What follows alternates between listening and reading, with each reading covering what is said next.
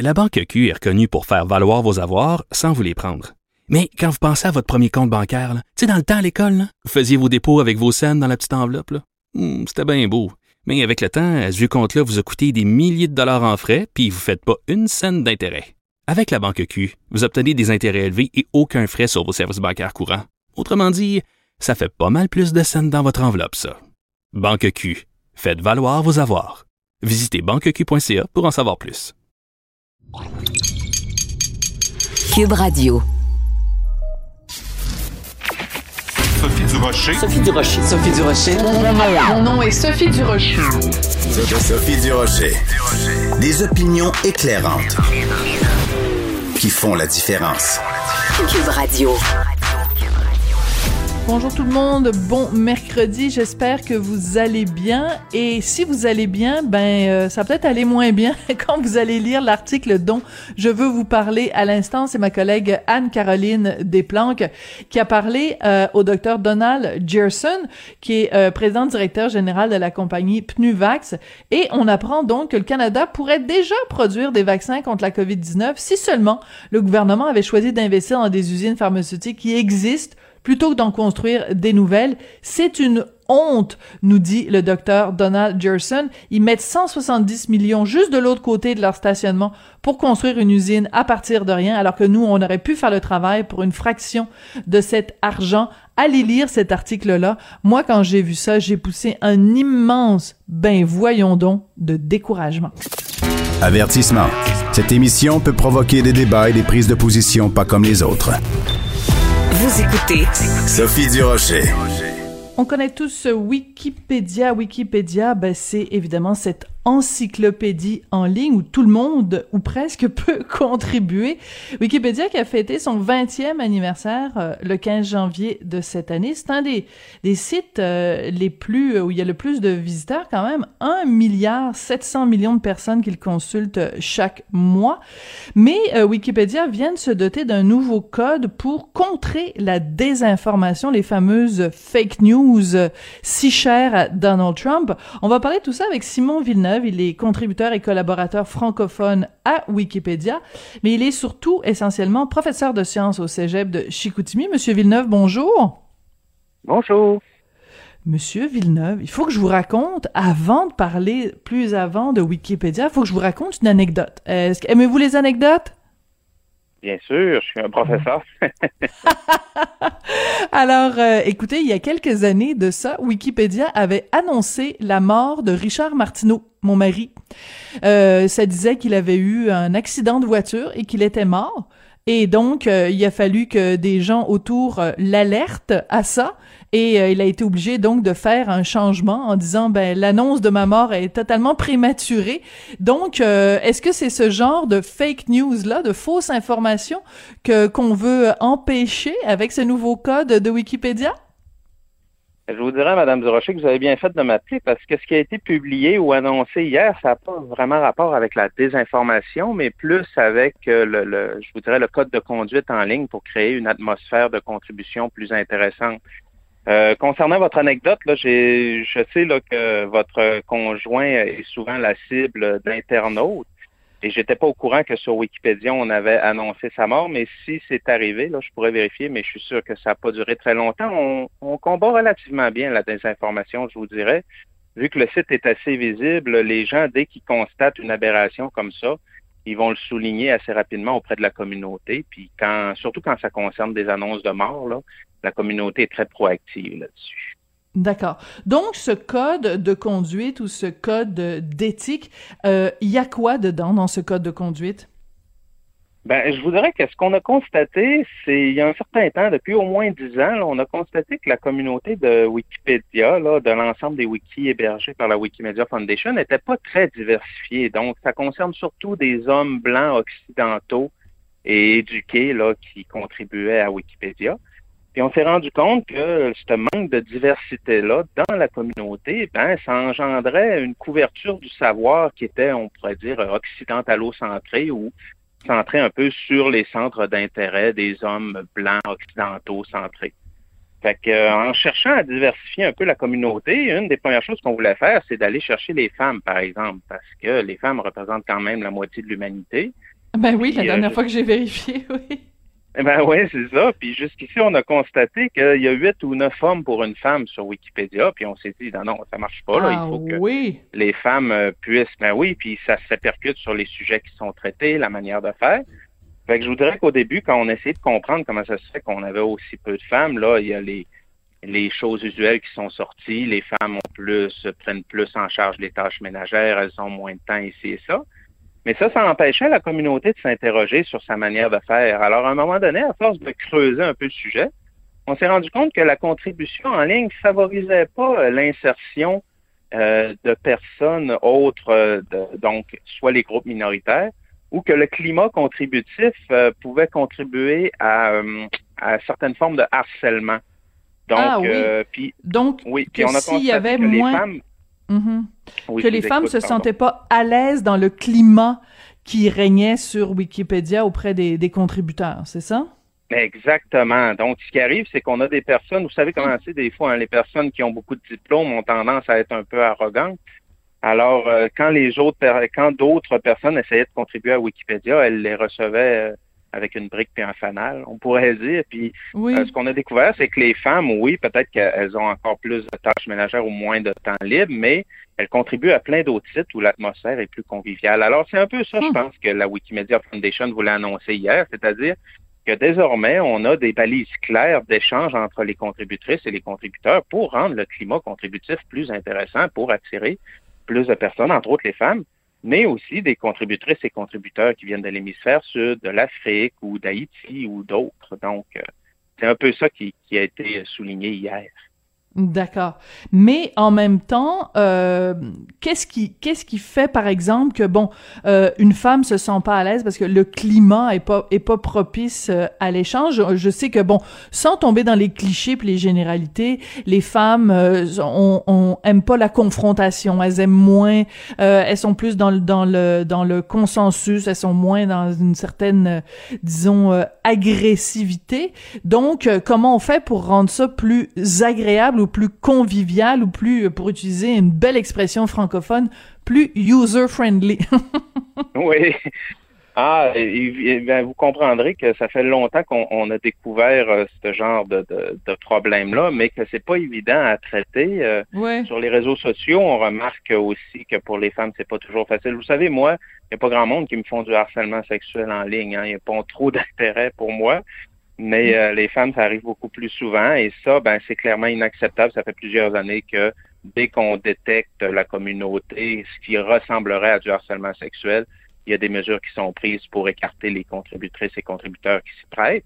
Mais il y a d'autres manières de faire des choses plus subtiles, comme par exemple, moi, ben, ça m'est arrivé d'être harcelé par d'autres contributeurs qui m'aimaient pas particulièrement, qui n'aimaient pas les genres de contributions que je faisais. Alors, il y avait tendance à me pister un peu partout sur l'encyclopédie Ah, et de ouais. critiquer chaque virgule. Oui, puis il y avait tendance à critiquer chaque virgule que j'ajoutais et tout ça.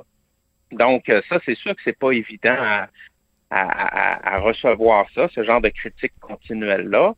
Moi, quelque part, ben, j'y crois beaucoup au partage du savoir. Donc, j'ai passé par-dessus cette irritation-là, mais c'est clair que c'est pas la majorité des gens qui vont courir faire Oui. du bénévolat puis se faire frapper dessus euh, pour pas se faire critiquer par la suite, c'est sûr. C'est ça. Parce que c'est important de le mentionner, euh, les contributeurs à Wikipédia, je, je l'ai dit dès, dès le début, donc c'est une encyclopédie à laquelle euh, euh, tout le monde peut contribuer euh, et personne n'est rémunéré pour le faire. Vous, quand, quand je vous présente, puis que je dis vous êtes un contributeur et un collaborateur à Wikipédia, euh, c'est, c'est vous vous êtes euh, vous êtes levé un matin, vous vous êtes dit ben moi je veux contribuer à cette encyclopédie là ou vous avez été sollicité? Comment ça comment on devient collaborateur à Wikipédia? Ben oui, moi j'ai eu la chance euh, dans mon parcours de rencontrer des personnes qui étaient assez avant-gardistes sur euh, le partage du savoir et le web 2.0, le web participatif. Entre autres, dans ma région, là, on a un sociologue à la retraite, Jean-Marie Tremblay, qui a fondé la bibliothèque numérique Les classiques des sciences sociales, qui recueille Hmm. grosso modo 3 millions de visiteurs uniques par année en ligne. Donc, euh, ce- cette, cette personne-là est animée d'un feu, là, je vous dirais, communicatif. Puis quand il m'a montré ce qu'il faisait en, en ligne, ben, je me suis dit, ah, c'est vraiment intéressant de pouvoir partager le savoir parce qu'à la base, vous savez, les chercheurs, euh, les, les, éducateurs, on va pas là-dedans pour faire de l'argent. On va là-dedans pour partager une passion, pour partager avec d'autres êtres humains euh, ce qu'on a découvert sur le monde. Et plus on va être capable de diffuser ça le plus facilement possible auprès des autres, plus on va arriver à communiquer ou à échanger sur cette matière-là, ben plus on a l'impression qu'on peut construire ou s'élever. Puis c'est vraiment une source de motivation pour ça. Donc, euh, grosso modo, moi, ça fait longtemps que je suis sur Internet. Puis à un moment donné, quand je suis tombé sur ce projet-là, j'ai vu que je pouvais participer, que j'avais des mhm. compétences pour participer. Puis de fil en aiguille, ben, j'en suis rendu là aujourd'hui.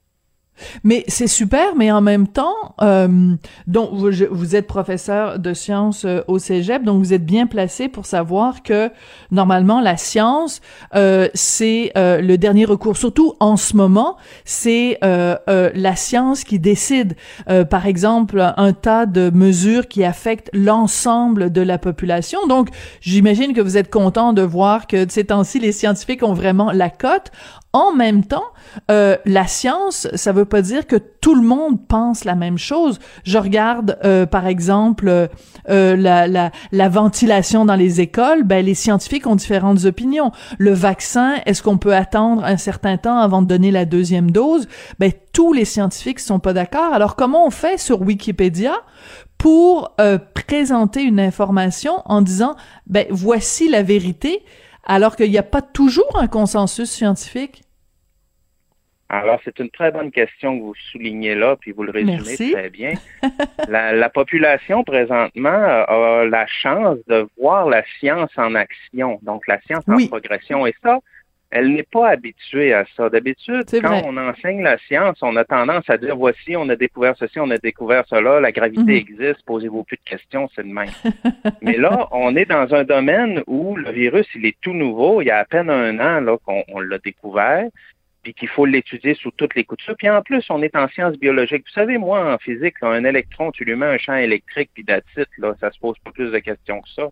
Mais quand on est dans le domaine de la vie, c'est quelque chose de tellement complexe que c'est pas évident à comprendre. Et les scientifiques qui sont tatillons, hein, vous allez leur demander des certitudes, ils vont toujours utiliser le conditionnel. Dans telle condition, on remarque ceci, dans telle condition, on remarque cela.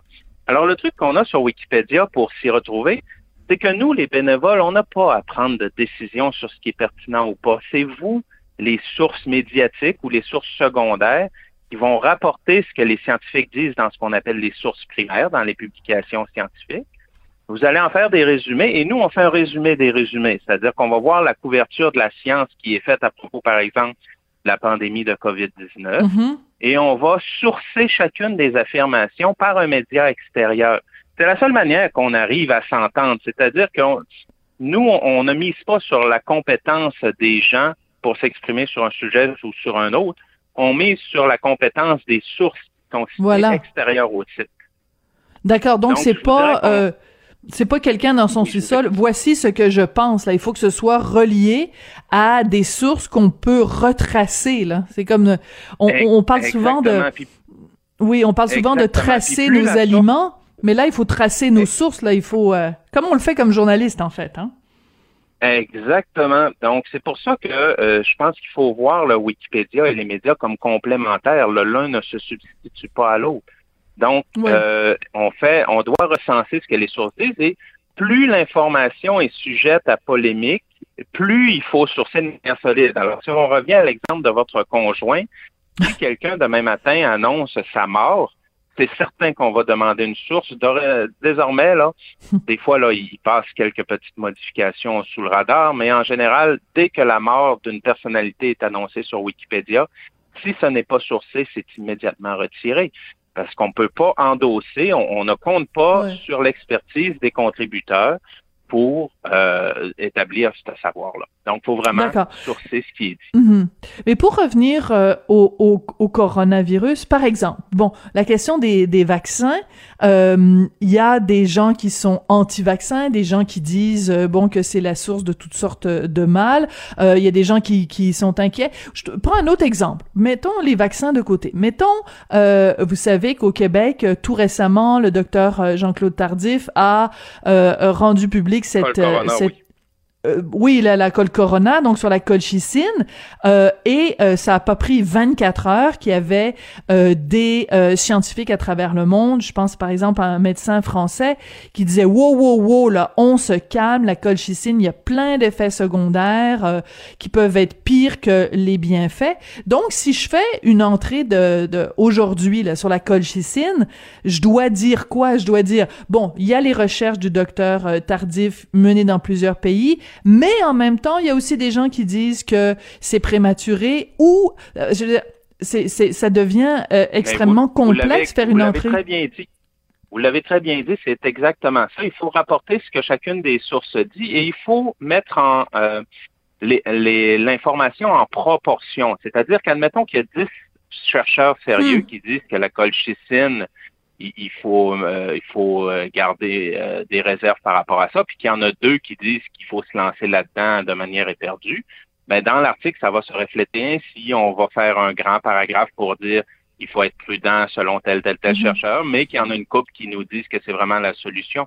C'est un peu, je vous dirais, on peut faire un parallèle avec l'hydroxychloroquine, qui elle était Oui. vraiment là, de ce que j'ai compris très très dommageable, ou en tout cas qui peut avoir là, des effets secondaires assez euh, intense sur les gens, ben, je vous dirais que les personnes qui sont dans Wikipédia euh, voyaient ça aller sur les réseaux sociaux, mais on le voyait bien là que les études du docteur euh, Raoul n'étaient pas euh, soutenues par des recherches sérieuses. Donc, ça a été tout mis en perspective avec les différentes sources dans les articles concernés. Puis je vous dirais que pour la pandémie de COVID-19 au, au Québec, les effets au Québec, on est chanceux parce qu'à Montréal, on a euh, un physicien de formation comme moi, natif de la région, Miguel Tremblay, qui, lui, a vraiment pris le sujet à cœur et s'assure de recenser les sources crédibles sur le sujet et de mettre les chiffres à jour. Là. Donc, euh, ça dépend beaucoup là, de euh, à quel point les gens peuvent accorder du temps libre. Là. Wikipédia, c'est certain, les sujets vont être mieux développés quand il y a beaucoup de gens qui s'y mettent, puis d'autres Mhm. moins bien développés. Mais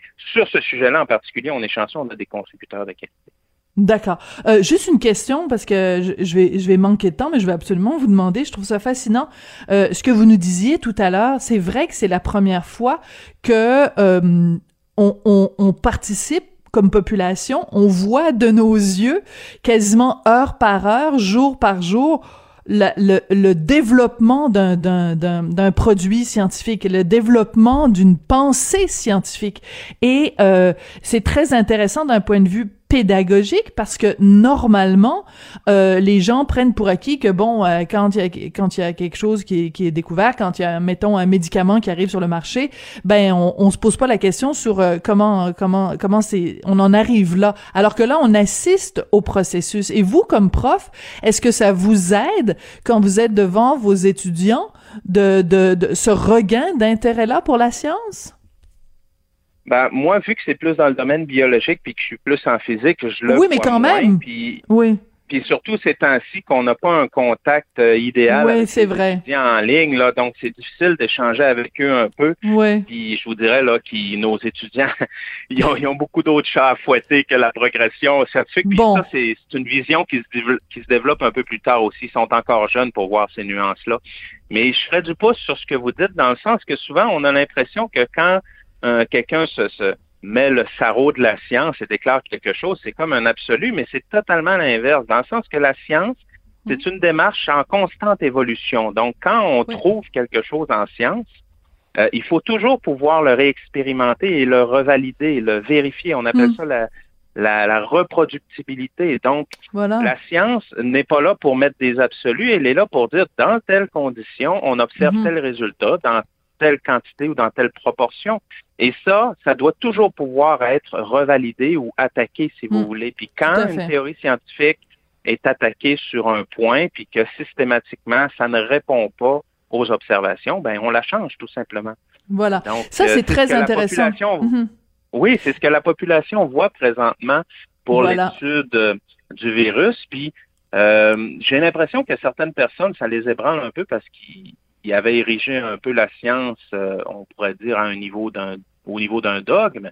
Mais je pense que ce qu'il faut garder en tête, c'est que cette démarche-là, sans être la seule valide, c'est elle qui nous permet d'avoir un terrain commun en tant que collectivité pour pouvoir échanger. On essaie froidement d'analyser un phénomène, qu'est-ce qui va l'influencer, qu'est-ce qui va moins l'influencer. Et au fur et à mesure qu'on l'étudie, pour chaque journée qu'on étudie ce dernier virus, on en sait plus, puis on est mieux en mesure de le contrer. Donc, il faut vraiment continuer ça, cette démarche-là.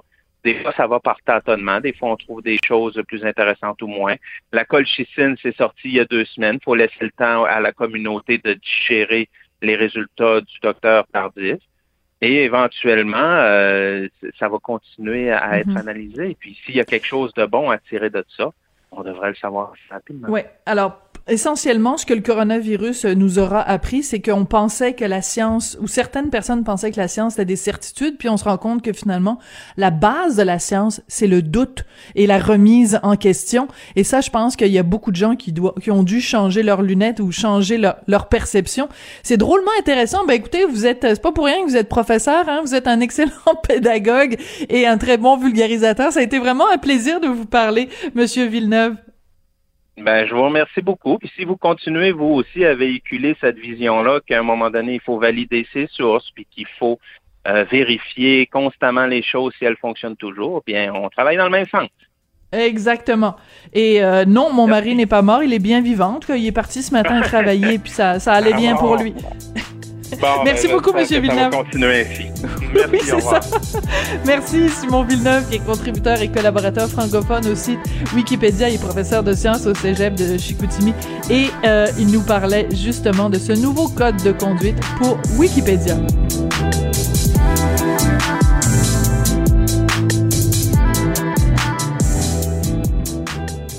La Banque Q est reconnue pour faire valoir vos avoirs sans vous les prendre. Mais quand vous pensez à votre premier compte bancaire, tu sais, dans le temps à l'école, vous faisiez vos dépôts avec vos scènes dans la petite enveloppe. Hmm, c'était bien beau. Mais avec le temps, à ce compte-là vous a coûté des milliers de dollars en frais, puis vous ne faites pas une scène d'intérêt. Avec la banque Q, vous obtenez des intérêts élevés et aucun frais sur vos services bancaires courants. Autrement dit, ça fait pas mal plus de scènes dans votre enveloppe, ça. Banque Q, faites valoir vos avoirs. Visitez banqueq.ca pour en savoir plus. Sophie Durocher. Une femme distinguée qui distingue le vrai du faux. Vous écoutez Sophie Durocher. Ces jours-ci, dans les médias, on parle beaucoup de diversité d'opinion. Ben écoutez, nous, on est très, très, très contents à Cube d'avoir une vraie diversité d'opinion. La preuve, mon prochain invité, Jean-François Lisée, ancien chef du Parti euh, québécois, qui est, c'est un plaisir pour nous de l'avoir tous les mercredis parce qu'on le trouve crédible et pertinent. Bonjour Jean-François. Bonjour Sophie, mais c'est parce que les questions sont bonnes. Qu'est-ce que tu veux que je te dise? Ah ben là, écoute, arrête de, de, de, de, avec tes compliments, toi, flatteur, flatteur que tu es. Écoute, Jean-François, tu veux absolument nous parler euh, ce matin de ce que tu appelles le péril ontarien. Alors, euh, explique-toi parce que j'avoue que pour bien des gens, ça peut paraître un peu mystérieux. Bon, alors on a appris de la santé publique de l'Ontario il y a deux jours que non seulement le, variant britannique est présent en Ontario, beaucoup plus qu'au Québec, plutôt qu'au mhm. Québec, mais qu'il sera dominant dans quatre semaines. Dominant dans quatre semaines. Alors moi, j'ai une question qui me semble logique. Lorsque le variant britannique est apparu au Royaume-Uni, on a décidé d'arrêter tous les vols avec le Royaume-Uni. En effet. Maintenant qu'on nous dit qu'il sera dominant en Ontario, il y a des vols tous les jours, on ne les arrête pas. Il y, a des, il y a des autobus tous les jours, on les arrête pas. Il y a des trains tous les jours, on les arrête pas. Il y a des voitures qui passent tous les jours, on les arrête pas. Où est la logique? Mm-hmm. Donc, euh, question de politique alors? Ben, Pour une raison uniquement politique alors? Je comprends pas parce que dans les autres provinces canadiennes, bon, par exemple, il y a une bulle dans l'est qui est extrêmement, euh, qui, est, qui, est, stricte. C'est très difficile d'entrer au Nouveau-Brunswick, encore plus difficile d'entrer en Nouvelle-Écosse.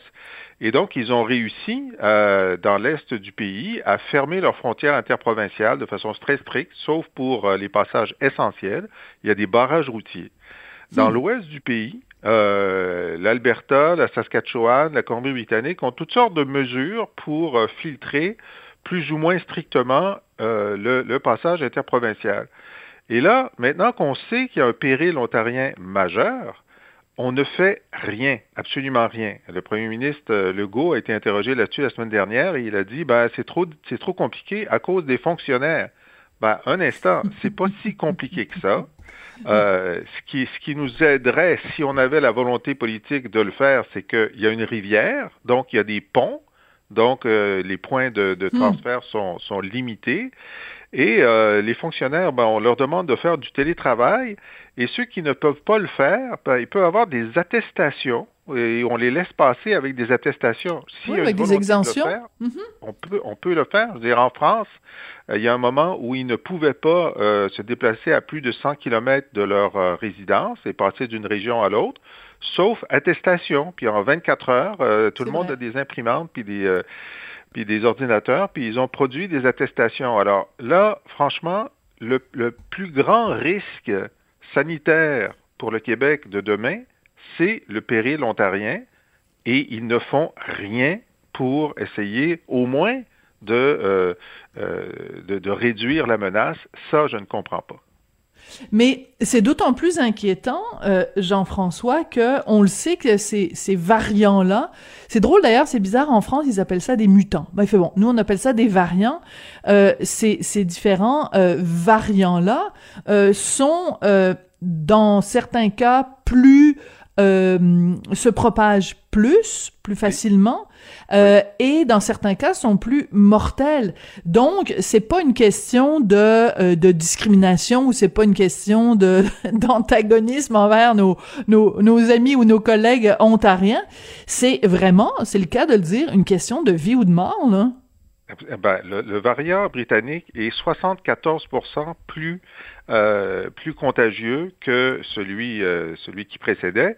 Euh, c'est pourquoi il devient dominant si rapidement et c'est pourquoi c'est vraiment extrêmement difficile au Royaume-Uni pour le, le, système de santé. en France, il pense qu'il va devenir dominant d'ici quelques semaines. Je veux dire, mm-hmm. S'il n'est pas chez toi, on sait qu'il est chez nous à peu près, on a huit cas qui sont très, très euh, observés. Euh, S'il n'est pas entré chez toi de façon importante, fais tout pour qu'il n'arrive pas. Euh, le variant euh, d'Afrique du Sud, lui, est plus contagieux, entre 40 et 50% mais il est plus mortel aussi. Alors là, on sait qu'il y a zéro cas au Québec, il y a un cas en Ontario. Mais qu'est-ce qu'on attend? Je, honnêtement, je suis sans mots Jean-François, ce, ce, ne sont que des questions euh, tout à fait pertinentes et euh, la, la, la, réponse qu'on nous donne de parler, bon, de, de c'est compliqué parce qu'il y a des fonctionnaires, on sait bien que qui traversent euh, la, la rivière de l'Outaouais, puis tout ça, mais mais toutes tes réponses euh, à toutes ces objections, tu apportes des des réponses qui sont très justes. Donc en effet, ça ça, ça nous laisse avec un immense point d'interrogation et je t'avoue que c'est pas rassurant du tout parce que au moment justement où au Québec on commence à déconfiner, on sait qu'en plus il y a la semaine de relâche euh, qui s'en vient. Euh, la la grande inquiétude, c'est ce variant ou ce sont ces variants. Donc si on s'en protège pas comme il faut, ça devient extrêmement inquiétant. Mmh. tout à fait. Et puis euh, bon, en fait, c'est plus grave que, euh, je veux dire, c'est plus grave que les gens qui revenaient de République dominicaine, dont on sait que 3% d'entre eux portaient le virus. Euh, puis c'était important de fermer les frontières, euh, puis ça c'est bien, puis ça a été fait avec deux semaines de retard à mon avis, mais bon, ça a été fait.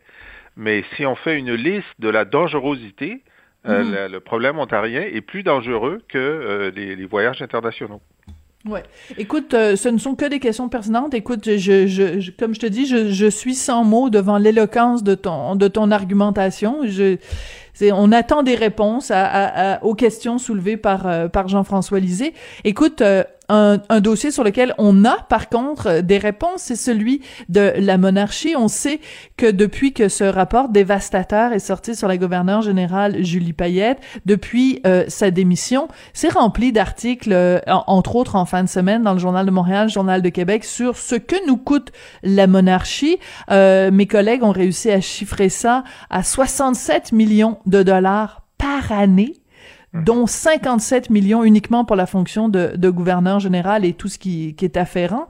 Euh, et là, il y a un sondage léger qui nous dit qu'une grande majorité des Québécois euh, veulent plus rien savoir de la monarchie. Est-ce que les chiffres t'ont surpris? C'est toujours les mêmes.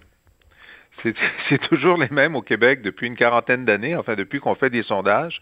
Les Québécois ont toujours voulu se débarrasser de, la monarchie. Il y a juste eu un moment où euh, les Québécois étaient un peu plus euh, un peu plus entichés, c'était au moment de Lady Di. Oui. Alors là, ben, si on remplaçait ah oui, tellement un cute. jour, ah oui, ben c'est ça, puis euh, sympathique, puis empathique. Alors, si on remplaçait la reine par Lady Di sur nos 20 dollars, il prendrait de la valeur. Ah, ça c'est certain. Alors, la valeur esthétique en tout cas. Mais euh, alors que si ça avait été le prince Charles, là, il y aurait eu une, il y aurait une, chute de valeur sur nos 20 dollars.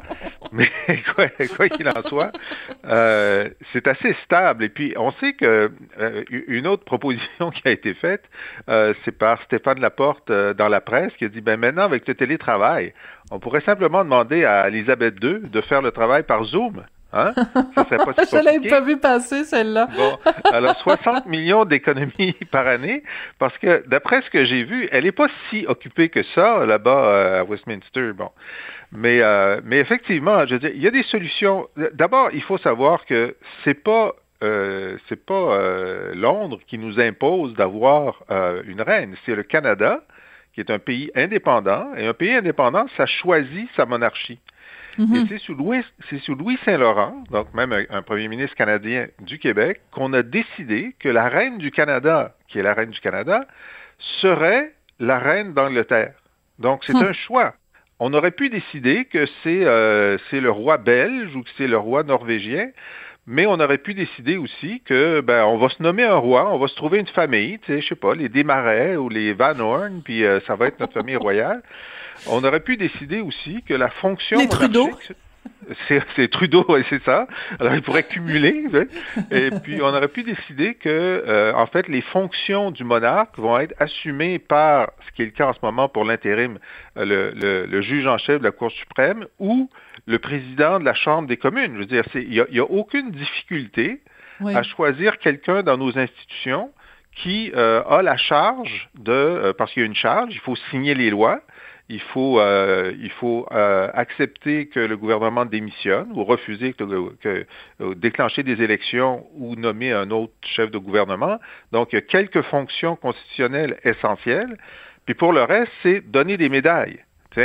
Alors, au Québec, l'ordre du Québec est donné par le premier ministre. On n'a pas besoin, c'est pas le lieutenant-gouverneur. Bon, même le discours du trône est lu par le premier ministre, sauf pour un, un très petit euh, préambule maintenant depuis René Lévesque.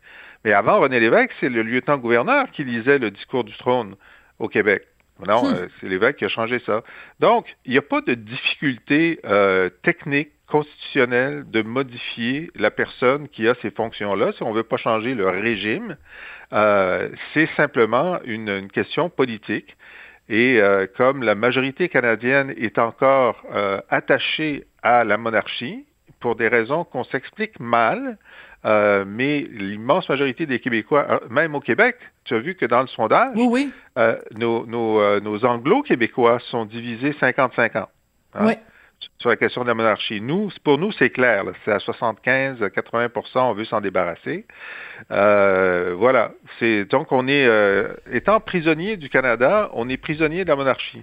Bon ben voilà, c'est là que je voulais en venir, mon cher Jean-François, c'est que euh, encore une fois, si j'ai de la difficulté à saisir si les Québécois sont euh, fâchés que Ottawa prenne les mauvaises décisions pour les vaccins, si les Québécois sont fâchés que Ottawa prenne les mauvaises décisions puis attendent un an avant de fermer euh, les frontières ou d'empêcher les voyages, si les Québécois sont écœurés puis tannés à 75% de la monarchie, qu'est-ce qu'ils attendent pour se donner les moyens de répondre à tous ces problèmes-là? ben, c'est l'argument de Stéphane Dion. C'est oui, c'est vrai, c'est vrai, mais est-ce qu'on va se séparer pour ça? Ben, à un moment donné, quand t'as juste eu un irritant, non, mais tu sais, mettons que c'est un couple, ok, que euh, euh, euh, Ottawa, c'est c'est c'est, enfin non, je peux, on peut même plus dire homme-femme, donc mettons c'est un, mettons qu'Ottawa c'est un conjoint, puis Québec c'est c'est l'autre conjoint dans dans le couple. Bon, ben tu sais, à un moment donné, dans un couple, tu peux avoir un irritant, puis tu dis bon, on va pas, chérie, on va pas se séparer pour ça. Mais quand t'es rendu à 25 irritants, puis qu'à un moment donné l'autre est juste plus capable d'y voir la face parce que aussi, il te pompe de l'air, puis il ou elle t'empêche de, d'être qui tu es, il faut que tu te rendes à, l'évidence, non? Euh, tu m'as convaincu, Sophie. Je pense que je vais voter oui.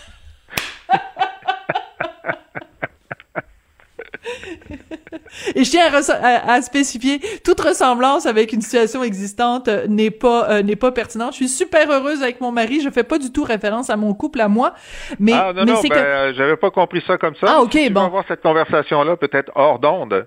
Non, non, non, mais non, mais je te dis, en ronde, en onde, c'est la même chose. Je suis super heureuse avec mon mari. Non, ce que je veux dire, c'est que je veux pas que les gens prennent un extrait de mon texte en disant, euh, ah bon, on le sait bien, il y a de l'eau dans le gage chez les Durocher. Non, non, pas du tout.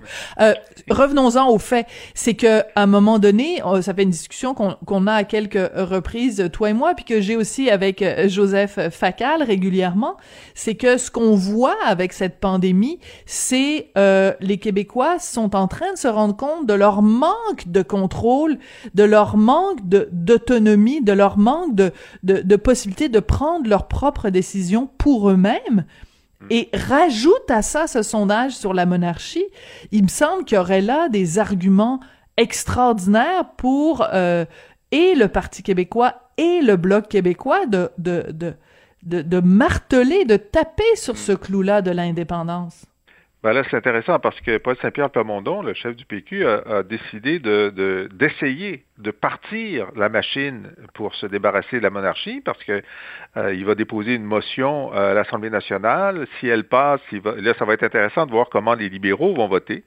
Ensuite, euh, il va passer, euh, il va proposer un projet de loi. Je ne sais pas si ça va être un amendement constitutionnel pour essayer de provoquer la discussion parce que c'est mm. sûr que dans le reste du Canada, il y a des gens qui sont d'accord avec l'abolition de la monarchie. Bien sûr. Alors, euh, mais il n'y en a pas suffisamment. Et puis, euh, je pense que Pablo Rodriguez, là, le, lieutenant québécois de, Justin Trudeau, a dit que ça ne l'intéressait pas, c'était pas une priorité. Puis évidemment, ils veulent pas ouvrir ce débat-là parce que c'est trop euh, politiquement délicat au Canada anglais. Mais on a la capacité de déclencher une discussion constitutionnelle. On est toujours membre de ce pays-là, on a une Assemblée nationale, on peut voter un amendement constitutionnel qui déclenche une obligation de discuter. Mm. Alors, euh, qui sait, peut-être que dans une autre province, euh, il y a une province qui n'est qui, pas monarchiste, qui pourrait voter un amendement semblable. Euh, puis là, on pourrait déclencher une discussion. Comment ça va se terminer? Ben, ça va se terminer que l'amendement va être rejeté. C'est que le Canada va dire aux Québécois qui en doutaient, que ben, si vous voulez vous, débarrasser de la monarchie, vous ne pouvez pas le faire à l'intérieur du Canada, vous pouvez juste le faire à l'extérieur. Euh, c'est pas une démonstration inintéressante. Voilà. Parce qu'en fait, ça va être un CQFD, là, ce qu'il fallait démontrer, c'est-à-dire euh, on a essayé, on a essayé, on a essayé de faire euh, euh, se réaliser la volonté populaire. On s'est buté à un non d'Ottawa ben la seule façon d'avoir un, un oui, c'est de voter oui. Enfin moi si j'étais Paul Saint-Pierre Plamondon, c'est comme ça que que je fonctionnerais. Écoute euh, Jean-François, euh, je, je le dis et je le redis pour tous les euh, les dubitatifs de, de ce monde. Nous, on est super contents de t'avoir avec nous et d'avoir ta diversité d'opinions et la pertinence de tes commentaires. Et ben écoute, j'ai déjà hâte à mercredi prochain. Ça va être notre prochaine rencontre. Merci beaucoup, Jean-François. Ah oui, on a oublié de parler de ton livre. Vite, vite, ah. vite. Ah ben là, en librairie depuis quelques jours, donc Guerre froide PQ, euh, la CIA, le KGB et l'énigme québécoise. Si vous voulez savoir comment les espions euh, russes, américains, euh, français et cubains traficotaient dans, dans, les bars et, et les rues de Montréal dans les années 60 et 70, ben, je, vous, je vous conseille cette lecture.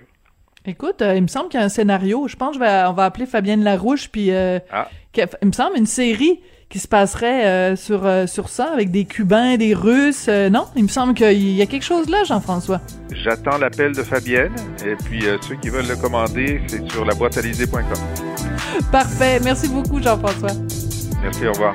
À mercredi prochain, Jean-François Lisée, donc ancien chef du Parti québécois, chroniqueur et journaliste.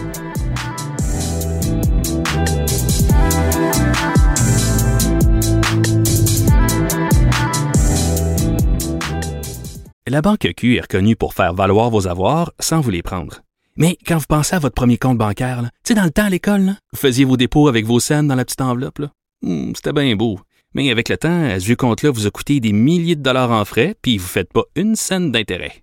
Avec la Banque Q, vous obtenez des intérêts élevés et aucun frais sur vos services bancaires courants. Autrement dit, ça fait pas mal plus de scènes dans votre enveloppe, ça. Banque Q, faites valoir vos avoirs. Visitez banqueq.ca pour en savoir plus. Sophie Durocher.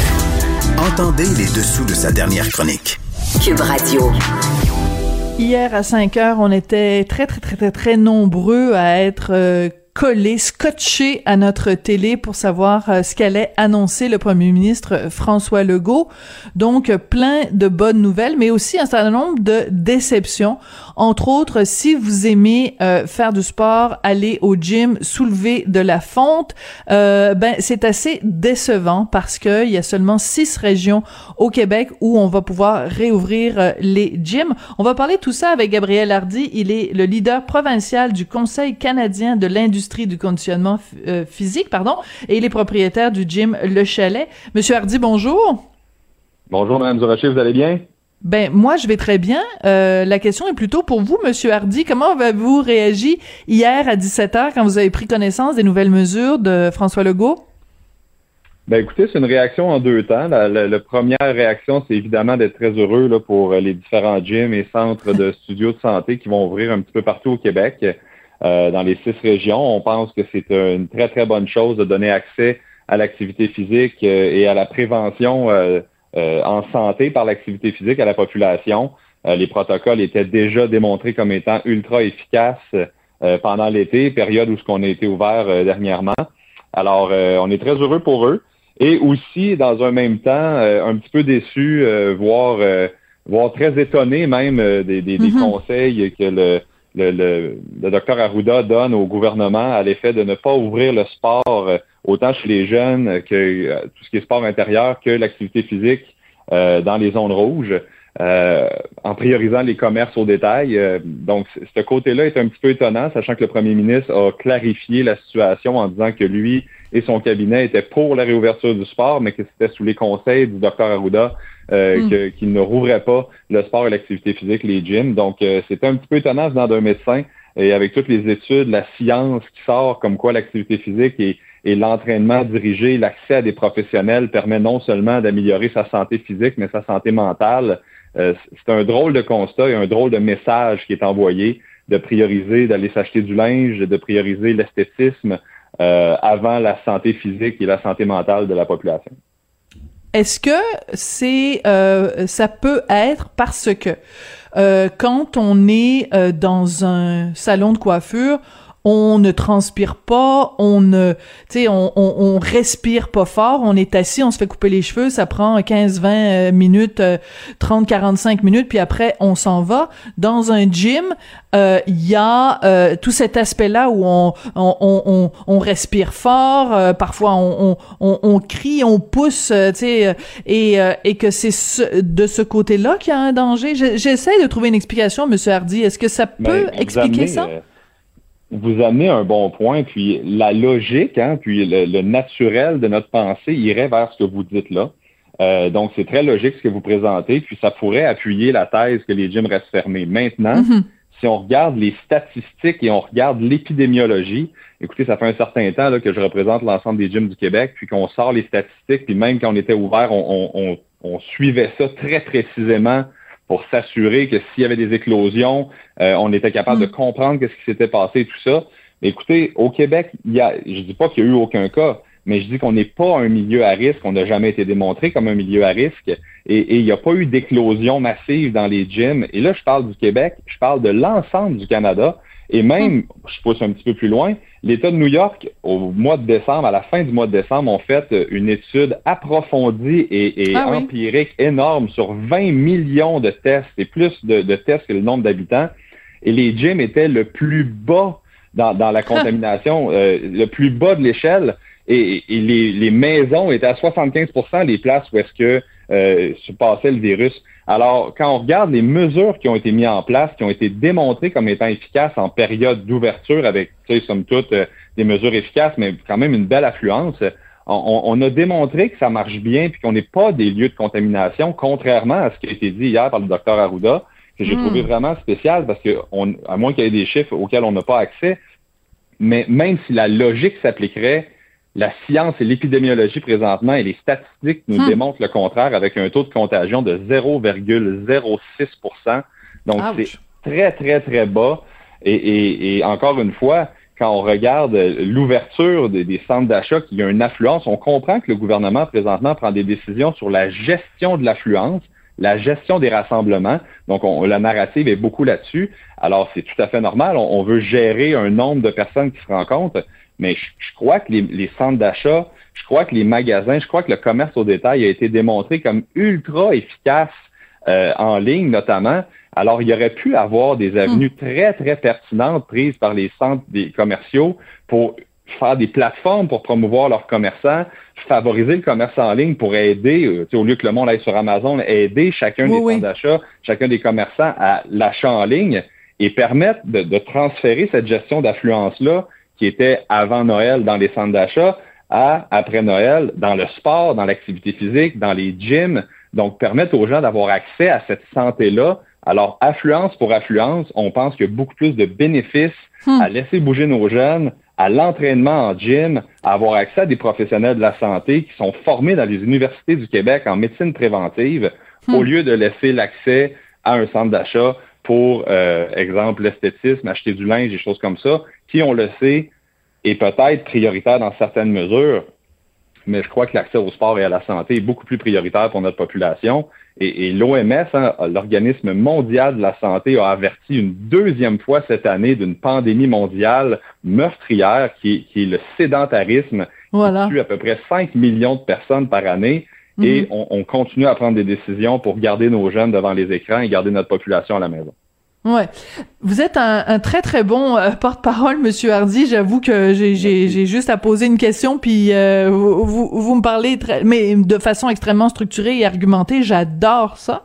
Euh, en plus, je veux pas évidemment faire de la, de la, de la la démagogie à deux scènes, mais euh, c'est quand même assez singulier de se dire les gyms restent fermés, en tout cas en zone rouge, et euh, pendant ce temps-là, la SAQ, la SQDC restent ouverts. Ça, ça doit un peu vous titiller quand même aussi.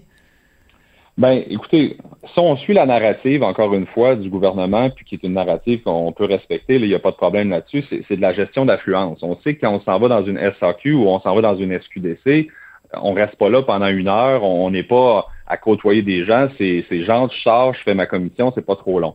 Donc ça, on peut comprendre que les contacts euh, physiques de moins de 15 minutes restent euh, limités au niveau de la propagation. Donc, tu sais, cette narrative-là est correcte. Par contre, si on prenait juste la gestion de l'affluence et la gestion des contacts maintenus, ça pourrait faire du sens. Mais là, ça, veut dire qu'on laisse de côté tous les avantages de l'activité mhm. physique, tous les avantages d'avoir un entraîneur avec nous. Euh, donc, donc là, quand on fait la balance des inconvénients, on se rend compte qu'en limitant l'accès au sport, et la science le démontre très, très clairement à quel point l'activité physique et le sport ont un impact positif sur les maladies chroniques et, même très curatif. Hein, on peut régler des maladies chroniques euh, par l'activité physique. Alors là, on met encore un système de curatif au lieu de préventif. On investit à des places où est-ce qu'on va dire, bon, notre population est dépressive et déprimée hmm. et anxieuse, on va engager plus de psychologues. Mais au lieu d'aller en amont puis de travailler en avant puis de dire, OK, qu'est-ce que je peux faire, moi, pour sauver des coûts à hmm. mon système de santé? On sait notamment avant Noël, le premier ministre nous a parlé qu'il était en discussion avec chacune des provinces au niveau national pour avoir un plus grand apport du fédéral en matière de santé dans les provinces. Et la narrative est encore la même ça coûte cher la santé et les frais augmentent à chaque année. Et ça n'a pas de lien avec la pandémie. Ça, mhm. augmente à chaque année depuis les dernières années. On veut plus d'argent pour offrir plus de services. Je comprends, mais est-ce qu'on est capable d'investir un pourcentage infime, là, 1 du budget provincial en santé? On peut-tu le mettre en prévention? Ben à favoriser l'activité physique, à mhm. présenter les avantages? Puis là, je peux vous en sortir le nombre de... L'obésité uniquement coûte 1,5 milliard de dollars au Québec. Mhm. là pas au Canada. Euh, c'est des, montants astronomiques. Qu'est-ce qu'on peut sauver? 60% des diabétiques peuvent être, le, diabète peut être réglé à 60% par une pratique d'activité physique régulière. C'est hmm. énorme. après l'abandon du tabagisme sur les maladies pulmonaires, après l'abandon du tabagisme, qui on comprend numéro un, c'est l'activité physique qui, hmm. est suggérée à faire pour régler les maladies au niveau pulmonaire. Alors, mais ce que les gens pourraient vous répondre, Monsieur Hardy, c'est euh, si j'ai le goût de faire du sport, j'ai pas besoin nécessairement d'aller au gym.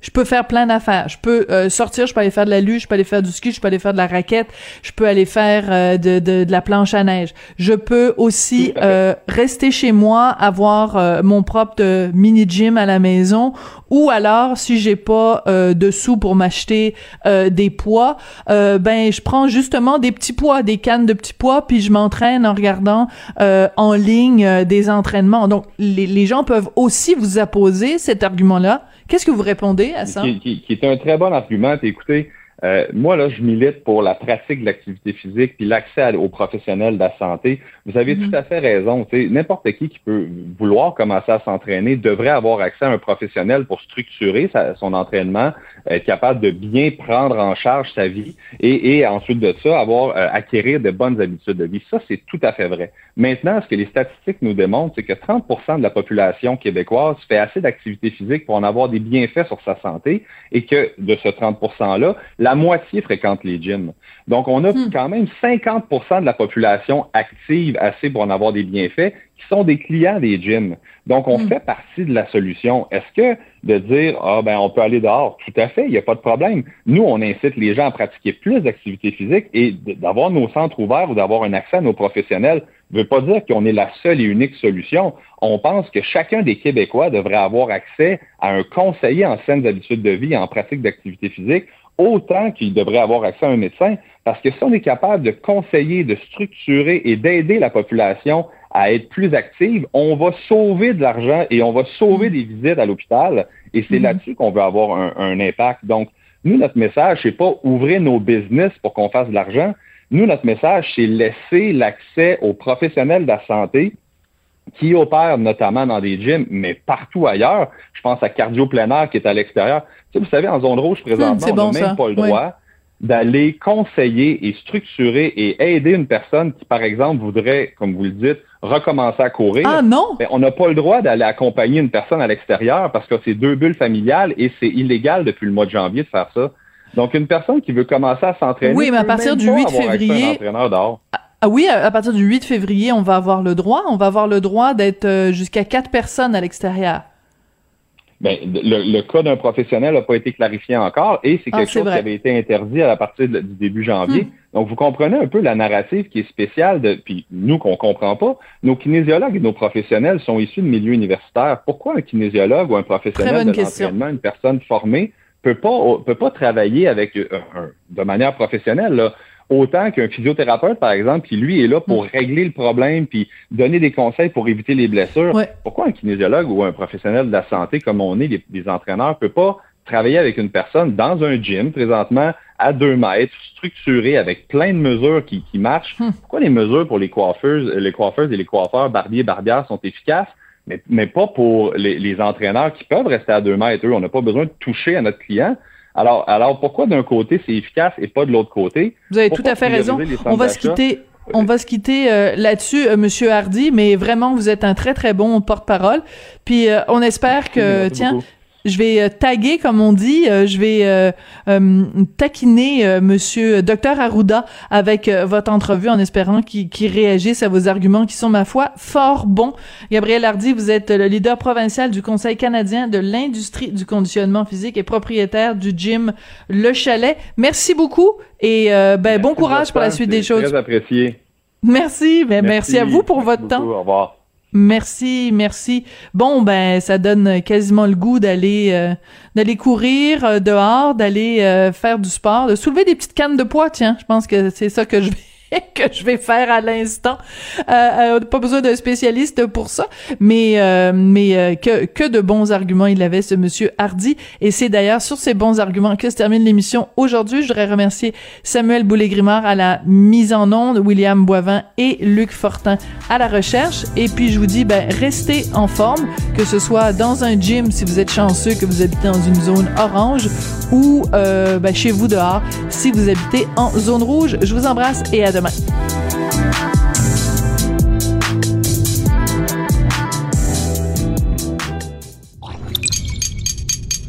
Cube Radio.